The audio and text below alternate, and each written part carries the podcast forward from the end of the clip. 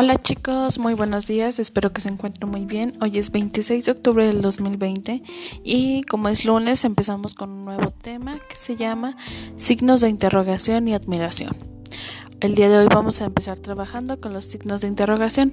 Estos signos se emplean para indicar en un texto que se está haciendo una pregunta. Por ejemplo, cuando vamos a decir cómo te llamas, cuántos años tienes, qué sabor de helado te gusta, ¿tienes perros?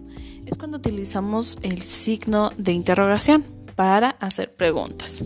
Este signo de interrogación se escribe en los puntos 2 y 6. Se los repito, en los puntos 2 y 6.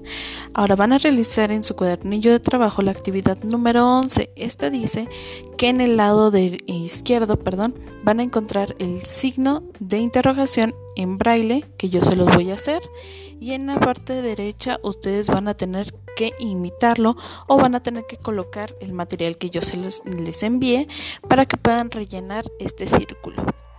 Pueden utilizar el material que yo les envíe o pueden utilizar material que anteriormente se les envió, como puede ser pintura para este, pintar los circulitos.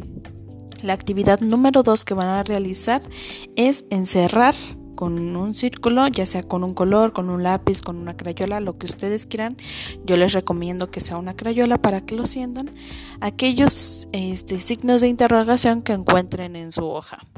Esas son las dos actividades que van a realizar el día de hoy y les recuerdo que el signo de interrogación se utiliza para este, escribir o para emplear preguntas. ¿Quién se comió el helado? Este, ¿Quién me lleva a la escuela? ¿Cómo me llamo? ¿Cómo te llamas? ¿Cuántos años tienes? Para hacer preguntas. Son los signos de interrogación.